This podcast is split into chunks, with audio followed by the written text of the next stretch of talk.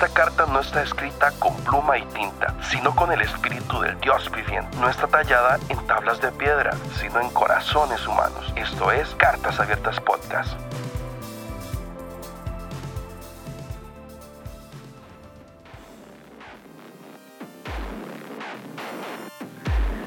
Hola, mi nombre es Andrés Marín y esta es mi carta abierta. Buenas, buenas Andrés, ¿cómo estás? Pura vida, gracias a Dios. ¿Tú, Qué bueno, madre. Vea, vea, la verdad está así. utilizo estos costarriqueñismos porque usted es el primer tico que entrevisto, madre. Entonces. En serio, Uy, qué honor. Esta hora, esta hora va a ser así lo más costarricense que se pueda. Yo le voy a quedar de lo más mal, porque acuérdese que yo tengo más de 15 años de estar en Los Ángeles, entonces todos mis dichos son del 2000 y yo estoy completamente perdido en los, en los modernos. Pero voy a intentarlo. No, no, digamos, este, no sabe que al final ahí, como hacemos aquí, no sigue siendo como huevo. ¿ah? sí, sí. Bueno, Andresito, cuénteme, cuénteme de, a qué te dedicas, este, qué edad tenés, poquito de tu vida, cuéntame. Bueno, yo tengo 36 años. Eh, como dije, vivo en Los Ángeles, California. Desde hace más de 15 años, en realidad como 17 años tal vez. Eh, estoy casado también con una tica. Eh, tenemos tres hijos.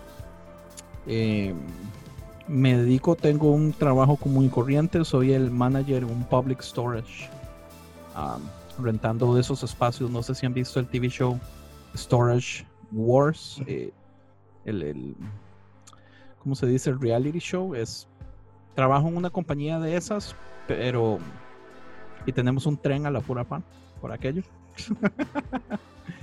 pero sí, ah, así normal, pues un mae normal, breteando todo lo que pueda. Bueno, qué bueno. Este, mae, ¿qué hobbies tiene?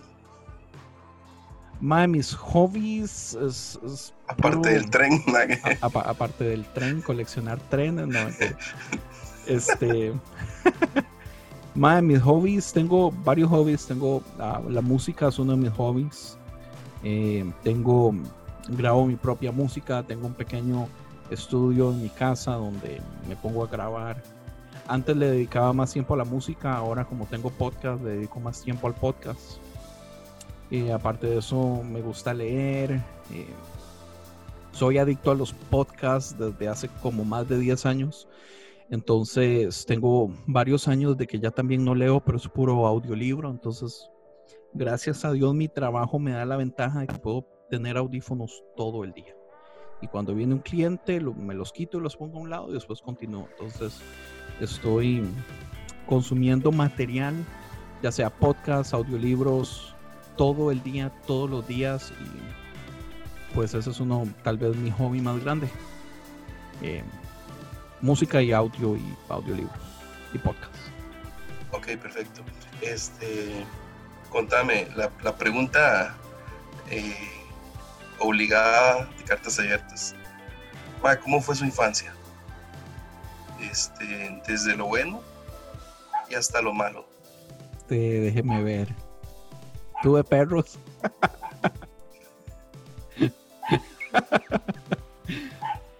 Eh, soy, soy hijo único.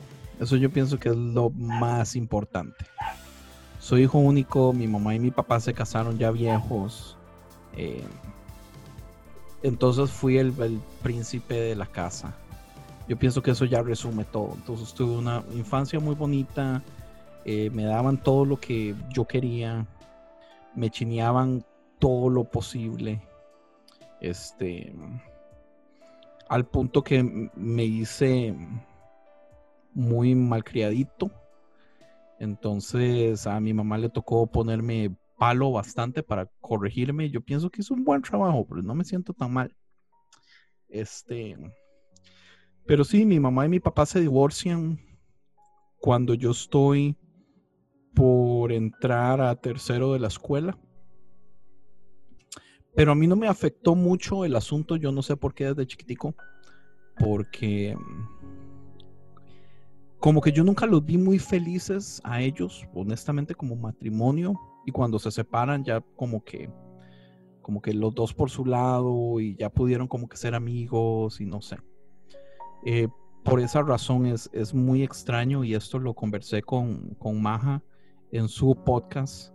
Eh, por esa razón es que en, el fondo yo a veces soy no pro divorcio en general, pero dependiendo de las situaciones, a veces es la mejor respuesta. Ah, pero eso ya es otro tema. Eh, pero sí, aparte de eso, pues crecí casi que en la iglesia. Yo empecé a ir a la iglesia como a los, ¿qué? Como a los cinco años o cuatro años. Eh, mi mamá y mi tía, mi, tía tenía la... Cuando mi mamá y mi papá se separan, nos vamos a Heredia. Todo, yo crecí básicamente en Guapilas, en Limón. Y cuando mi mamá y mi papá se separan, yo me voy a Heredia para cuarto año de la escuela. Yo ya estoy en Heredia. Y mi tía trabajaba en una librería cristiana, entonces mi mamá se pone a ayudarle a ella a trabajar en la librería. Entonces, por eso, pues siempre estuve metido en la iglesia, siempre estuve metido en lo que eran los discos más nuevos de música, el, como era la única librería cristiana en la ciudad, eh, los organizadores de conciertos siempre nos regalaban a los tiquetes de todos los conciertos, entonces yo era un carajillo de 10, 12 años en un concierto de Guardian o en un concierto de Petra o en un concierto así de, de, puras bandillas cristianas, mae. Pero sí, por, por un, el esposo de una prima mía, que es muy mayor ella, a diferencia de mi edad, ah, era el pastor de mi iglesia, la menonita en Heredia. Entonces, mae, yo pasé toda la vida en la iglesia. Por eso, ah, a veces presumo de que sé demasiado de la iglesia. Perfecto. Y en medio de, de, toda esa parte bonita de la infancia, eh, ¿Hubo alguna parte, sí, digamos, gacha, fea, que usted diga, más, sí, digamos, esto sí literalmente sí me marcó, me marcó, o sea, ya sea, digamos, como experiencia dentro de la iglesia o... O, familiar. O fuera, digamos, de ella, o sea, familiar, sí. Más vieras que no. Tal, qué cosas, más tal vez sí, es, muy vacilón. A, mí me sucedió algo muy interesante. Y es que mi prima me vino a visitar, bueno, mi prima vive en Kuwait en ese momento, trabaja para una compañía hotelera. Y entonces ella me viene a visitar de vez en cuando, ah, ya sea porque tiene que hacer ciertas cosas aquí en Estados, pero siempre trata de hacer todo en California para verme y a mis hijos. Ella es la prima tal vez que yo tengo de, más cercana edad con la que nos llevamos mejor. Este, y una de las cosas que ella me decía la vez pasada es que, o sea, que yo he tenido relativamente una vida difícil. Y yo por dentro así como, güey, pero no, yo no lo veo así. Y ella me empezó a sacar una lista de cosas que ella decía, como, sus, sus papás se divorciaron bien jóvenes a usted lo sacaron de Guapiles, de tercero de la escuela, donde mis papás tenían la soda de la escuela, la, pulpería, mae, eh, donde vendían todo en la escuela. Entonces, mae, yo era como el, carajillo más popular en ese tiempo porque todo el mundo quería ser mi amigo, porque todo el mundo quería una Coca-Cola, una picarita gratis, mae. A una escuela en Heredia donde el nivel académico era muy difícil porque yo en Guapiles era el, como el maecillo más inteligente, yo era el estudiante de honor de siempre. Este, y cuando llegué a Heredia mae, fue pesado. Eh, y, y, o sea, digamos, empezando por ahí, han ocurrido ciertas cosas que ella me mencionaba y ella me decía, esto en su totalidad debería afectar. Y yo le decía, tal, sí, bueno, tal vez tiene razón, pero por alguna razón no, no me ha afectado. ¿Entiende? O sea, em, no sé, yo no sé qué pensar, cosas traumantes. Em, yo a mi papá lo veía una vez al mes, a veces una vez cada 15 días. a veces una vez cada dos meses, pero cuando lo veía, mae, mi papá me sacaba, íbamos al parque de diversiones o al cine. Yo pasaba todo el día con él y era mae, un tiempo súper divertido. Y mae, mi mamá fue una super mamá y yo tenía la familia, ya estando en Heredia, yo tenía toda la familia en Heredia. En Guapiles era donde estábamos completamente solos. Entonces yo siento, yo siento que no, yo no, yo no he sufrido cosas feas, cosas gachas, cosas traumáticas, incluyendo iglesias, mae. Yo he tenido la suerte de tener todos mis pastores, mae, han sido excelentes pastores. Y es vacilón, basado en el tipo de podcast que yo tengo, es muy común que a mí me digan, Andrés, es que usted la iglesia lo ha lastimado mucho. Por eso es que usted es tan crítico y fuerte con la iglesia. Pero la verdad es que no, o sea, yo he sido uno de esos pocos que realmente he tenido excelentes pastores, mae, todos. O sea, no tengo excepciones. He tenido conflictos con líderes, pero mae, nada importante, nada que me afecte, nada que me dañe, nada que me duela. Eh, me casé a mis 19 años con, con la mujer de mis sueños, con la que yo ya sabía que iba a ser mi esposa. Yo grababa con, con Ems Cárdenas, el pan de enojón. Y yo le contaba, mae, que la historia de mi esposa y mía, mae, es, es casi, casi historia de, de, de hadas, romántica. Es muy vacilón, mae. Y, y sí, yo siento, mae, que Dios realmente me ha bendecido demasiado. eh, Yo he tenido una vida muy buena, mae. Y hasta me siento mal, siento que estoy presumiendo. Ok, bueno, pero entonces, ok, o sea, partiendo de eso que le dicen a usted, pero entonces, ¿por qué su podcast es tan controversial? O sea, ¿de, de qué nace el que, el que a usted le guste to- tocar temas que no todo el mundo está dispuesto a hablar por miedo a ser juzgado o, o- o- o a, a decir lo que realmente usted piensa? Este, en temas de iglesia, en temas de vida, en temas que son tabú, digamos. Eh, pues porque sí, digamos, tal, tal vez cualquier, cualquier persona podría decir, más, si es que usted ha llevado tanto palo en la vida que tiene, tiene de, de dónde echar, echar para, para criticar a todo mundo, ¿me entiende? Mae, yo siento que la razón que nosotros empezamos este podcast eh, es por tal vez una combinación de injusticia, de que yo siento que hay cierto nivel de injusticia en cómo se ha manejado la información y también por mi propia curiosidad que ya es parte mía. Entonces, digamos, algo que yo he aprendido es que, digamos, yo, aunque he tenido excelentes pastores y, amo a los pastores que he tenido, man, y nunca he tenido un, un problema con ninguno, yo sí siento que no me han dado mucho. Y tal vez esto viene desde que estoy en la escuela. Yo me vine a dar cuenta como a mis 20, 20, 20 25 años en, en medio de en algún momento ahí, que yo amo la ciencia.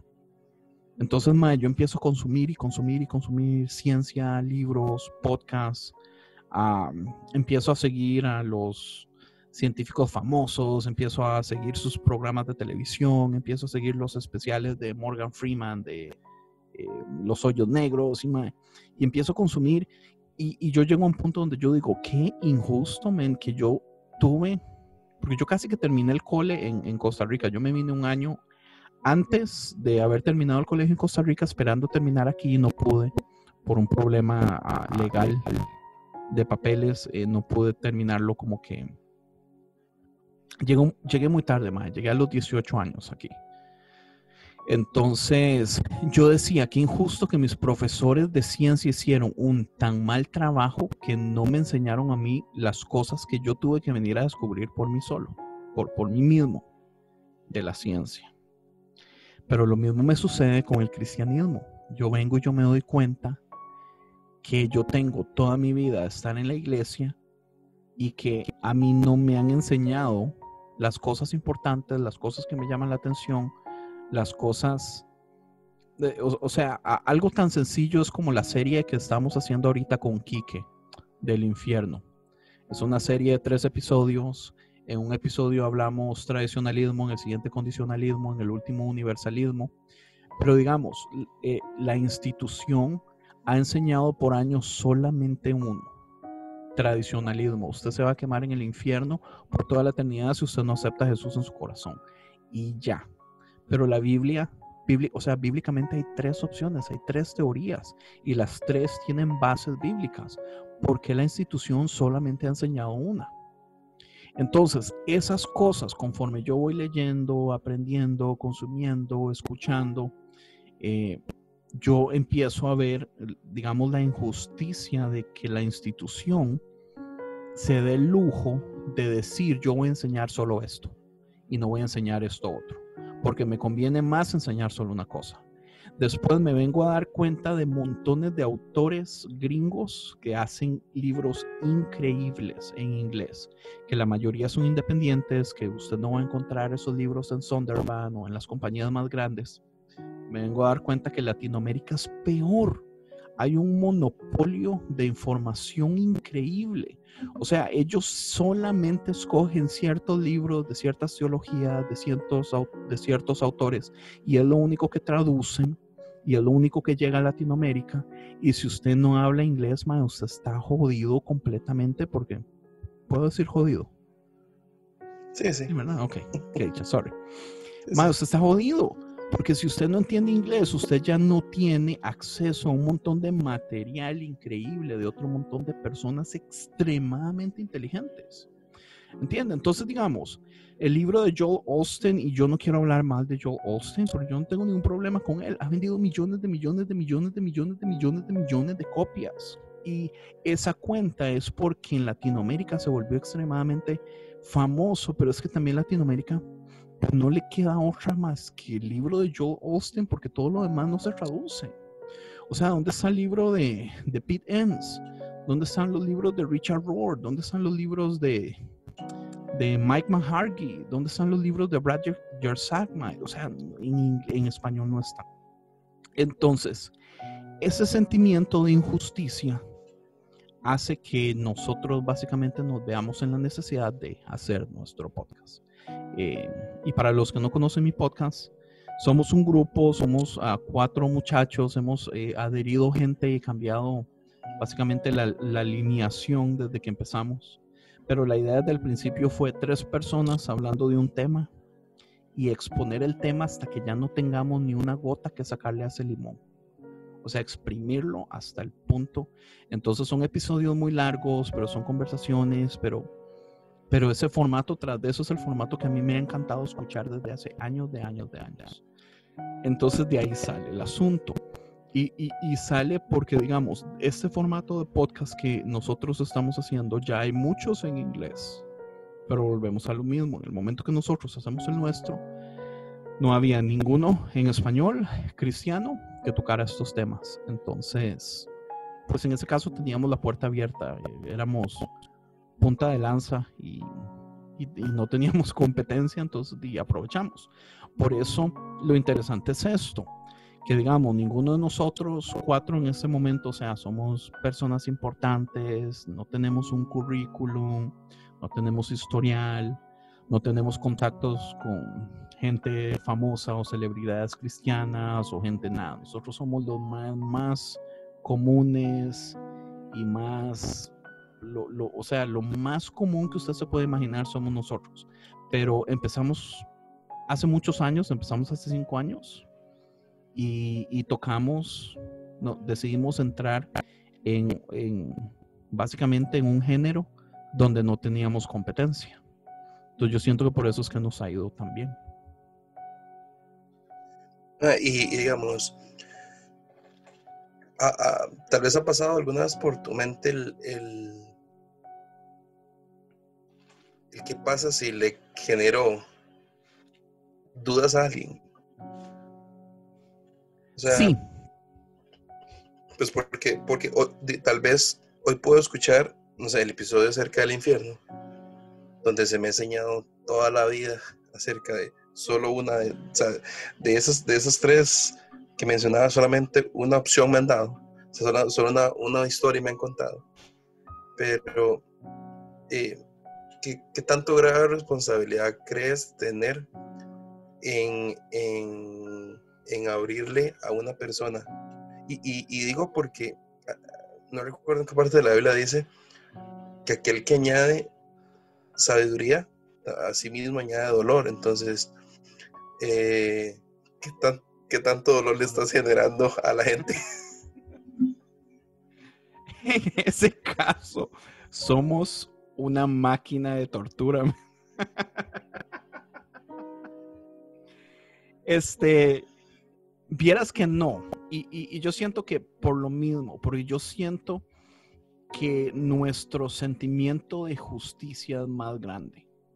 Yo siento que si la Biblia explícitamente dice algo, nadie tiene el derecho de escoger por mí qué tengo yo que opinar al respecto de eso. Este, teológicamente, y, yo siento, sea, que hay niveles también, ¿verdad? Porque hay niveles para todo. Por ejemplo, uno podría irse y ver a los fans del presidente Trump, eh, cómo lo apoyan ciegamente por lo que hace. Uno dice, esta gente es un poquito tonta e ignorante, pero esa gente tonta e ignorante va a existir en todo lado. De todas formas, de adentro de esas personas, las que decidan leer más, conocer más, entender más, o sea, pagar el precio, o sea, no es solamente escuchar una opinión y adoptarla, es escuchar la opinión, dudarla, buscar, e, eso es algo, digamos, que nosotros al principio promovíamos mucho en nuestro podcast, es autoeducación. Edúquese, Mae. O sea, la información está afuera, las respuestas están afuera. Lo único que usted tiene que hacer es esforzarse e ir a buscarlas. Y vivimos en el momento del universo donde todo está al acceso de unos clics, mae. Todos tienen computadoras superpoderosas en sus manos. Y aún así hay gente que muere con dudas tontas, ¿entiende? Algo que yo estoy haciendo con mi hijo es que si mi hijo tiene una duda, la que sea, él, él sabe que él viene y me pregunta a mí lo que sea. Pero yo esa duda, yo no le digo, no sé, ahora vemos. Yo le digo, Mae, eh, venga, busquemos. Eso que usted me está preguntando, la verdad que no sé. Yo creo que es así, así, allá, pero vamos, preguntémosle a Google. Leamos varios reportajes, veamos varios videos en YouTube. No videos de esos más conspiracionistas que están hablando estupideces, no. Busquemos qué, qué dicen los videos de TED para niños, qué dicen ciertos videos de ciencia que PBS está, no sé, o sea, buen material eh, nosotros ya seguimos, mi hijo sigue un montón de páginas de ciencia, de gente que está haciendo cosas buenas en ese caso, porque yo ya se las he buscado, entonces hay ciertas, hay ciertas personas a las que ya usted cree y confía en ellos, porque esas personas han pagado el precio, porque esas personas se han ganado su confianza. Eso yo siento que es una meta de conciencia desde hace años. Conciencia quiere ser una de esas personas a las que usted puede llegar y tenerle confianza en el futuro porque sabe que nosotros hacemos nuestro brete. O sea, nosotros no solamente opinamos tonteras sin fundamento, sino que nosotros estamos dispuestos, dispuestos a, a, a tras de ir a buscar las respuestas, aceptar si nuestra primera opinión estaba incorrecta bueno, yo creía que era esto, pero después de estudiar, después de hacer un research, después de dos semanas de leer, me di cuenta, de que yo estaba perdidísimo. ¿Entiende? Entonces no tenemos un estatus que cuidar, nosotros no tenemos una imagen que cuidar, porque repito, o sea, nosotros somos más comunes y corrientes. Entonces, si tenemos que quedar como unos idiotas en el episodio de hoy y pedir disculpas en el episodio que viene, pues lo hacemos, mae, no importa. O sea, no perdemos nada. O sea, no vamos a perder gente o diezmos o nada porque no somos nadie. Entonces, honestamente no para mí. Y, yo no sé si esto es de ser tico y ser pacifista, eh, que para mí la justicia es muy importante. O sea, yo siempre presumo el hecho de que mi pacifismo, tal vez lo bonus extra de lo pacifista que yo soy viene de que soy tico pero yo sí creo una justicia universal, o sea, no solo los cristianos merecemos X, es todo el universo. Y yo creo que algo que todos los humanos merecen es su propia opinión con respecto a cualquier cosa. Una respuesta muy larga, sorry. Buenísimo, man. Sí, pero muy buena. Eh, ahora,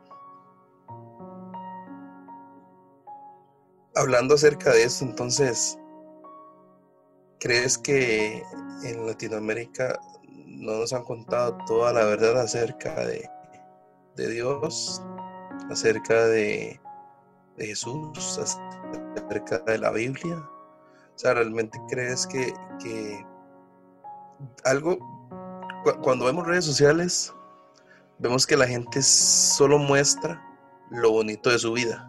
O sea, nadie va a subir, eh, mira aquí el estado de cuenta mío en rojo. Mira, este, eh, tengo, tengo, este, eh, estoy, no sé, me asaltaron y vea cómo me cómo quedé. O no sé. O sea, normalmente en redes sociales no vemos lo feo, este, no mostramos lo feo, no mostramos lo que no queremos que la gente sepa. Ahora, está haciendo eso hoy en día la iglesia, o sea, mostrándole solo la parte bonita para tener a la gente contenta. Más o menos, porque hay algo que yo he mencionado mucho en mi podcast y lo he mencionado mucho por otros lados y es algo que yo personalmente llamo la cultura Kardashian. Si hay algo que yo detesto en este universo, son los Kardashians. Porque yo siento que ellos son el mejor ejemplo de cómo personas sin talento y sin valor como humanos se pueden ser famosos todo el mundo los va a alabar. Entonces, para mí es muy importante que el valor de las cosas y el valor de las personas sea por lo que ellos aportan. ¿Entiende? O sea, eso no quiere decir, aunque tal vez sí quiera decir un poco, pero vamos, si usted aporta menos, mae, sorry, pero usted vale menos. ¿Entiende?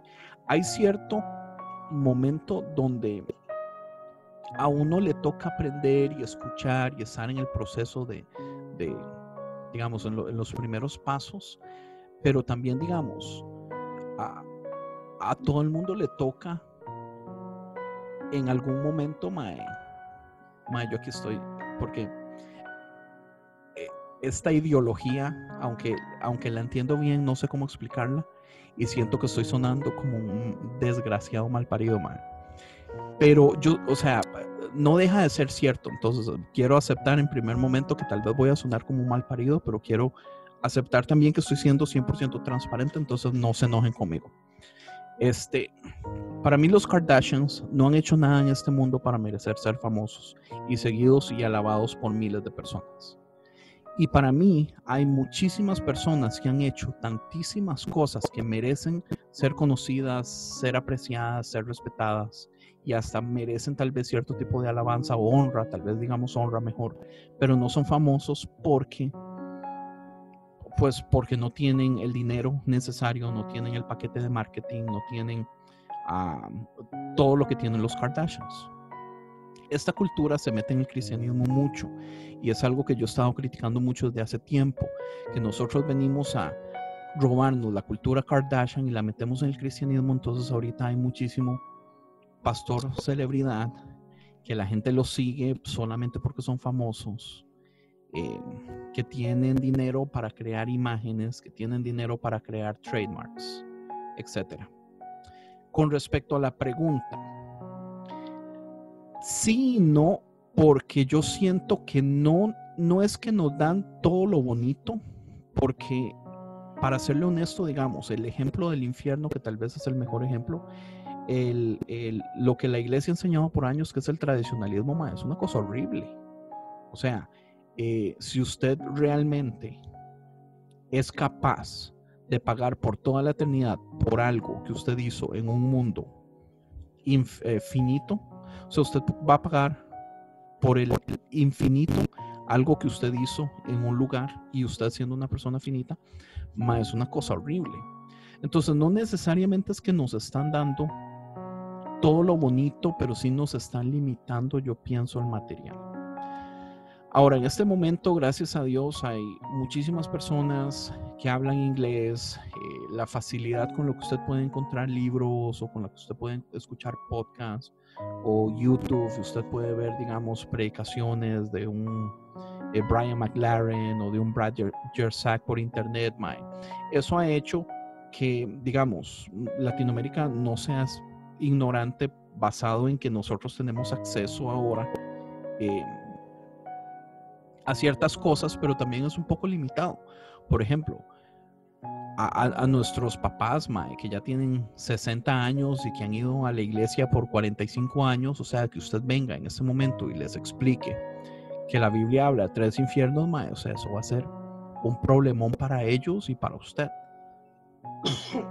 Entonces yo entiendo que ahorita, mae, eh, eh, estamos en un asunto donde la intención no es tener que educar a todos al punto donde todos cambien, es que mae, estamos en una nueva generación. Entonces nos toca bretear la nueva generación de un modo nuevo, pero lo que la iglesia es pésima en hacer también es en evolucionar. Entonces la iglesia yo siento que ha estado muy estancada en sistemas que tal vez funcionaron muy bien hace 60 años, pero en el 2020 queremos todavía seguir haciendo eso. Por ejemplo, uno de mis críticas más grandes es la centralidad que la institución todavía le da a las prédicas. La prédica es un pésimo sistema para aprender. Eh, psicológicamente, digamos, usted puede ver ah, estudios psicológicos que hablan del triángulo de aprendizaje y cuando usted escucha algo de una exposición o de un predicador, usted agarra de un 5 a un 10%. Podríamos tirar un poquito más y decir un 15%, pero su retención es mínima. Eh, ese triángulo de la enseñanza nosotros nos da niveles de, cómo una persona aprende mejor. Eh, digamos, si usted ve videos es mucho mejor, si los videos son interactivos es mejor, eh, si usted está hands-on, no solo escuchando y aprendiendo, pero actuando o realizando cosas en el momento, eh, es muchísimo mejor, que así es como funcionan, digamos, los doctores en las prácticas. Usted tiene su parte donde a usted le enseñan teoría, pero ya después usted tiene que pasar por el, trabajo manual o el hands-on, donde a usted le están enseñando, pero usted está haciendo las cosas inmediatamente, porque eso lleva el nivel de retención del aprendizaje a un nivel muchísimo más alto. Lo interesante es las conversaciones, cuando usted es parte de una conversación o usted escucha una conversación, usted está reteniendo como un 40 o un 50% de lo que la conversación está haciendo parte. Muchísimo mejor que una prédica. Pero lo más interesante es que lo que le deja a usted un 90% de retención es enseñar. Entonces nosotros vivimos en un sistema donde los predicadores se dejan el 90% de lo que enseñan las personas que están recibiendo la prédica están dejándose de un 5 a un 10% de lo que aprenden. Entonces, hay un desnivel de engordamiento de conocimiento extremadamente raro. Aparte de eso, tenemos un sistema donde el clero siempre es una cantidad muy pequeña a comparación de la gente recibiendo. Entonces el clero eh, se engorda, se engorda, se engorda, se engorda, se engorda el conocimiento, y el pueblo en realidad no recibe tanto. O sea, usted le puede preguntar a cualquier persona que predicó su pastor hace un mes, ma, la gente no se acuerda. ¿Entiende? Con costo se acuerda usted que predicó el domingo pasado, porque psicológicamente la mente humana no funciona de ese modo. Entonces, para mí es muy extraño que nosotros todavía mantengamos este sistema de prédicas que sirvió en su momento, pero en este momento relativamente no funciona. ¿Por qué no hacemos nosotros otras cosas? Porque, digamos, ahorita se está poniendo muy de moda lo que son los paneles. Yo amo los paneles. Cuando son cuatro personas en el escenario eh, usted lo puede hacer de los modos que quiera, puede poner silloncitos, hay un host, el host hace preguntas, las personas están interactuando entre ellos. Esa dinámica hace que usted retenga un 30% más de lo que usted retendría si es solo un pastor predicando. Entonces, yo creo que yo me devuelvo a lo mismo, es la injusticia de que no se le está dando a la gente lo que ellos merecen porque tenemos tanto miedo de cambiar un sistema que ya está hecho así desde hace años. O sea, es más importante mantener el sistema que alimentar a la gente. Y yo siento que especialmente los jóvenes, muchos de los jóvenes están yendo a la iglesia porque las iglesias no les están dando lo que ellos necesitan. Eh, sí, tal vez los grupos de jóvenes son más interesantes y hay juegos y pues los ponemos en grupo y aquí y allá, pero de todas formas el culto el domingo en la mañana es el mismo sistema horrible, entonces los jóvenes cuando ya están suficientemente viejos y ya no califican para ser joven, mejor no vuelven a la iglesia porque ya se les va lo aburrido. Entonces, mi problema es por ahí, yo no siento que es que nos estén dando todo color de rosa es que injustamente más bien no están valorando a la persona que está sentada escuchando el mensaje y dándole más. Pero, pero también eso es, o sea, es, un poco opinión personal, ¿verdad? Porque volvemos a lo mismo. Yo sé que hay muchas personas a las que usted no puede venir a cambiarles el sistema, que han, han vivido en ese sistema 40 años y esos cambios no van a servir. Entonces es, pues buscar un balance, es, complejo.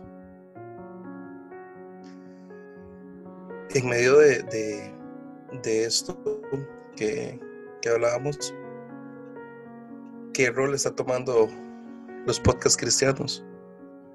En, hablaba con Benjamín, este, en un episodio que va a salir, este, y yo le decía, ah, y bueno, también hablaba con Sam, con Sam, este, hay voces que están levantándose, que están queriendo hablar este algo diferente a lo que se ha hablado siempre.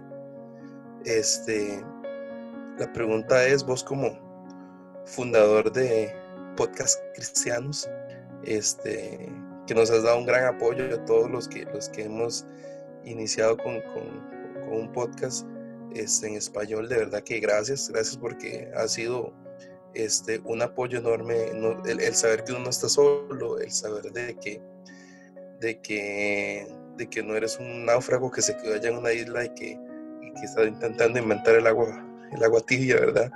Este, hemos creado una comunidad bonita eh, eh, en la que hay cosas cosas vacilonas, cosas divertidas, cosas de todo hay en esta comunidad de, podcasters. Pero la pregunta es, eh, esta comunidad que se está levantando, ¿qué rol está tomando o qué rol debería de tomar que, oposición que no ha tomado hasta ahorita? Mae, qué pregunta más buena y es vacilón, porque entonces aquí, digamos, aquí yo soy bias. Por ejemplo, yo escuché en la entrevista que usted le hizo a Sam y Sam contestó muy bien basado, digamos, en su, en su posición eclesiástica, para usar una palabrilla así de domingo. Uy, este, entiende, hasta cierto punto, lo que pasa es que yo siento que yo a veces le, digo a la gente clero y ellos sienten como que yo los estoy ofendiendo. Y no es mi intención. Pero con, con Yesaya también tuve esta conversación hace un tiempo y yo le decía, ma, es que usted es clero. Es, eh, tenemos que entender que la iglesia nos la dividieron en dos. ¿Qué es lo que una vez decía? Hablaba con un amigo. Eh, cuando nos referimos acerca de ese tema, que no somos de sangre azul. Que no somos, que no somos, no somos, este, o sea, somos, somos, reales, exacto. exactamente, o sea, lo interesante es esto, y, y esto es algo que a mí me gusta también decir seguido, es que la iglesia que Jesús dejó cuando él se va a sus 33, a sus 33 después de que se, lo crucifican y él aparece y él se va, la iglesia que permanece casi por 200 años, no es una iglesia dividida con clero, no es una iglesia dividida con un pastorado, con liderazgo y todo eso. En, en el último episodio de Sinergia hablamos un poquito de este tema también. Y yo les decía, a, la palabra pastor en su significado más básico es la persona que cuida las ovejas. Y es muy diferente a lo que nosotros hoy en día conocemos como es un pastor, porque el pastor es no solamente, digamos, el, el, eh, la persona más importante en una iglesia, la que toma todas las decisiones, pero él está, él es el responsable de la enseñanza, él es el responsable del entrenamiento, de mantener a una iglesia sana, pura. O sea, el pastorado en los tiempos de Jesús no era así.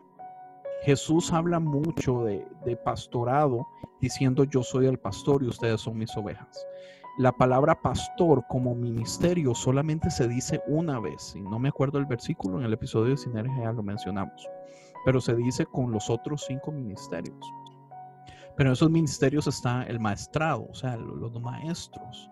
Y nosotros confundimos pastorado con maestro en este tiempo. Para, para nosotros es lo mismo y en aquel tiempo eran cosas diferentes. Entonces, o sea, yo sí tengo cierto problema con, el, con, con, la división del clero porque no creo que era el sistema hecho, el, el, sistema que Jesús tenía en mente. Ahora, para devolverme la pregunta, ¿cuál es la posición de los podcasts? Y, y como decía, yo soy biased porque para mí es tan importante que el pueblo tenga derecho a tener una voz cuando por años no la ha tenido. La voz siempre se le ha dado al clero. Pero la razón que el clero es tan sensible y tan celoso con esa voz es por miedo a que la gente se pierda. Pero digamos, si nosotros entendemos que esta idea que hemos tenido del infierno también no es 100% correcta, eh, o sea, que hay más opciones, que hay más teorías, que, que no es 100% esta idea de, de, o sea, ¿cómo le explico?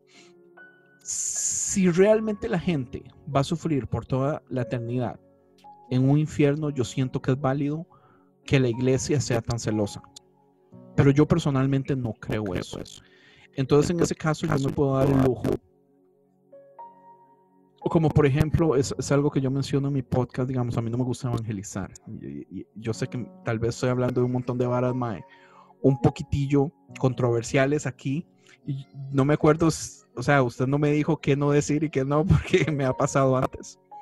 Pero en este caso, digamos, a mí no me gusta evangelizar y no me gusta el, el, modelo con que la iglesia utiliza para evangelizar en este momento, pero también es que yo digo, no, no es que no sea necesario, pero mucha de esa motivación de hacerlo del modo que lo hacemos es porque creemos que el infierno es del modo que lo hacemos. Entonces, si no lo hacemos, entonces la gente se está perdiendo, pero no solo la gente se está perdiendo, sino yo soy el culpable y a mí me va, y Jesús me va a decir, por su culpa, 17.746 personas están en el infierno por su culpa.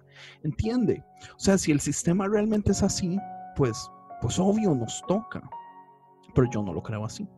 Entonces, digamos, yo no tengo ningún miedo, a mí no me da miedo que una persona que no tenga las cosas correctas que decir se levante y hable. Yo siento que el sistema se auto se autocontrola, eh, autopolice se dice en inglés, siempre se me olvida en español. Se auto o sea, se autocontrola. Las voces que realmente están diciendo cosas muy locas, el mismo sistema las va a pagar o, tal vez cierta gente loca también las empieza a escuchar, que tal vez, tal vez eso somos nosotros. Tal vez conciencia es así, o sea, somos medio locos y los locos nos escuchan, pero de todas formas, los locos merecen gente que escuchar. Eh, yo lo que siento es, y, y tal vez volvemos a lo mismo, la justicia. Yo siento que la gente merece entender todo y no entender lo que parece que es lo más conveniente para la institución. Entonces yo soy pro todos háganse en podcast. Si su pastor no quiere que se haga podcast, mae, pues no importa, hágaselo usted. Eh, eso fue algo que dijo, no, yo creo que fue, fue Sam o fue Rafa. O sea, si su, si su pastor lo apoya, hágalo. Yo personalmente, siendo yo un, don nadie, eh, yo puedo decirlo, bueno, si su pastor no quiere, pues de todas formas usted tiene el derecho de hacérselo porque su pastor no es el dueño de usted. Solamente que no es, o sea, sea también inteligente usted, ¿verdad? No se lo vaya a vender a toda la iglesia donde su pastor está pastoreando. Busque gente nueva. Pero de todas formas usted puede hacérselo si usted quiere. O sea, todos tienen derecho de hablar. Yo, e, e, esta división de clero y pueblo a mí no me ha gustado. Yo pienso que este, hay un movimiento muy grande para tratar de borrar esta división y tratar de hacerlo más unificado. Y yo soy pro 100% borrar esa división. Genial, Mae. Mae, yo no sé cuánto tiempo llevamos ya. O sea, aquí nos puede, dar, nos puede dar un montón. Este. Pero. Para cerrar, Mae. Eh, ¿Cuál crees que podría ser ahorita este un gran consejo que le podrías dar a alguien? Es vacilón porque yo hablé con el pan de enojón hace también como una semana y él me preguntó algo muy parecido. Este. Y yo le, le contestaba básicamente que yo he sido una persona que los sueños que tengo los lucho por ellos, mae. Y todo viene a que yo me leí este libro de Paulo Coelho que se llama El alquimista, mae, que yo sé que todos odian a Paulo Coelho y está de moda odiar a Paulo Coelho. Y, y hay ciertas razones en ciertos lados también, mae, pero, pero a mí el alquimista cuando me lo leí como a los 13 años, mae, me cambió la vida. Y la idea del alquimista es muy sencilla. La idea del alquimista es, si usted llega a su vejez y usted vuelve a ver para atrás y usted se da cuenta que usted tuvo sueños y nunca luchó por ellos, mae, es lo peor que usted le puede pasar como humano. Y mae, a mí eso me impactó al punto que yo dije, mae, yo voy a luchar por todo lo que yo quiera. ¿Entiende? Aunque esa lucha sea solo yo, como por ejemplo, mae, mi música. Mae, nadie oye mi música, mae. Yo no invierto tiempo en propaganda, yo no invierto dinero en nada, mae. Yo tengo mi estudio, yo vengo y grabo algo, si no me cuadra lo desecho, si algo me gusta, mae, lo breteo. Después de bretearlo y siento que está cool, lo tiro en iTunes, haré un post en Instagram. El que lo escuche, lo escuche, el que no, no, mae, pero, pero ahí está. O sea, mi orgullo es que esté en iTunes. Y ahí, yo tengo un EP, tengo dos singles, a me cuadran, eh, yo hago las varas que a mí me gusten. Eh, aplica el podcast. Conciencia es lo que a mí me gusta escuchar. Mis podcasts favoritos, a los que yo soy adicto, todos son de ese formato. Pero lo interesante es que yo aprendí que yo tengo que hacer las varas no por la gente, sino por mí. O sea, mi satisfacción soy yo. Entonces, ahorita hablando, digamos, de lo del coronavirus y todo esto, ma, este es el mejor momento para poder decirle a la gente, ma, si usted se enferma la otra semana y a usted le quedan un mes de vida, ¿qué sueño tuvo que no cumplió, ma? Porque por huevón usted nunca hizo nada al respecto.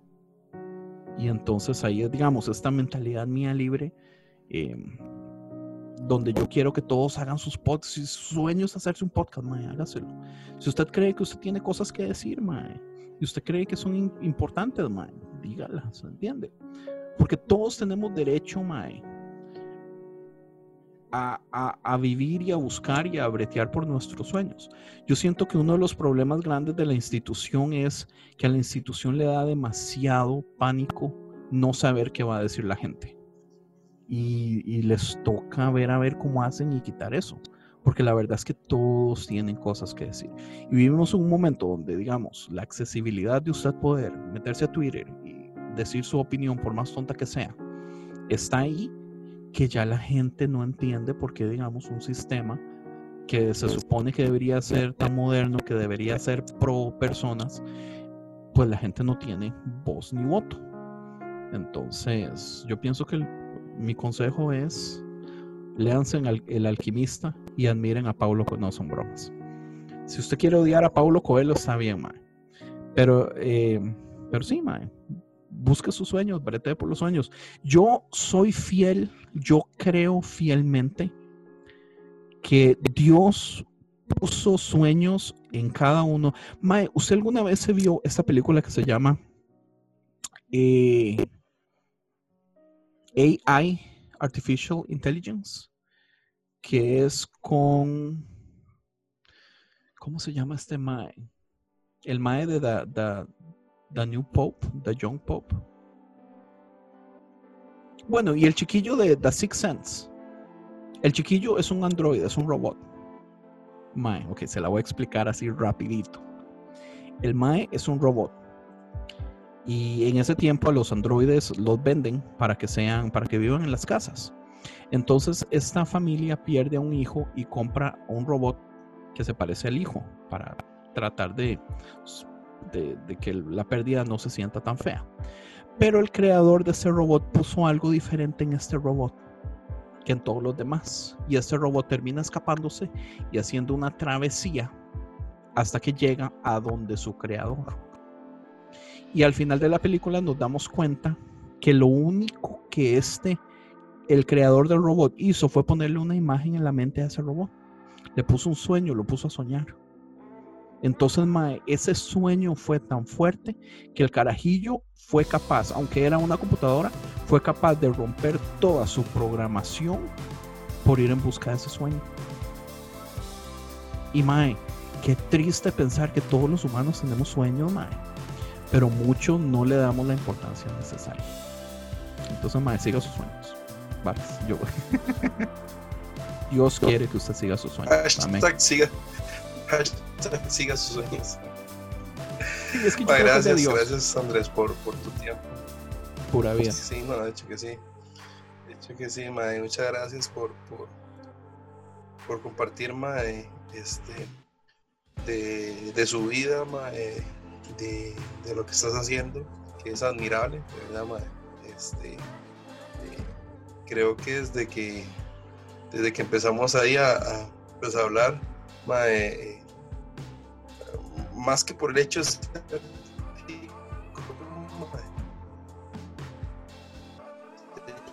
por, ya por eso ya iba ganando, pero la verdad que, que eh, la verdad que este, disfruto ahora que estamos, antes de empezar a grabar, que, de que estamos hablando, este, o sea, yo digo que, que a veces la distancia, diría sin bandera, los kilómetros se lo de menos. pero, Pero, de verdad, gracias, gracias por, gracias por compartir y, y, y a la gente que escuchen Conciencia Podcast y que sigan la cuenta de Instagram de Podcast Cristianos, ¿verdad? Para que Sí. tengan más, más contenido de este tipo. Así que un abrazo, Mae, y este nos vemos en la segunda parte. Nada, no es cierto. Yo Este, feliz. Eh, sí, sí. Este, hay un tema, ahí más adelante le, le hablaré de un temilla ahí que, que vamos a tocar. Pero, madre, te mando un abrazo. Y Yo estoy, serie. yo estoy un poco preocupado de que esta carta abierta sea deprimente. man. O así como las cartas de los carajillos emo, que solo tiraban puro odio y puro drama. Sí, sí, sí. Te va a Pero, profesional. buenísimo. Pura vida. Ah, pues estuvo buenísimo. Pero bueno, Mae, te mando un abrazo y, Thank you. estamos en contacto. Se le quiere, Kendall, y a sus oyentes, man.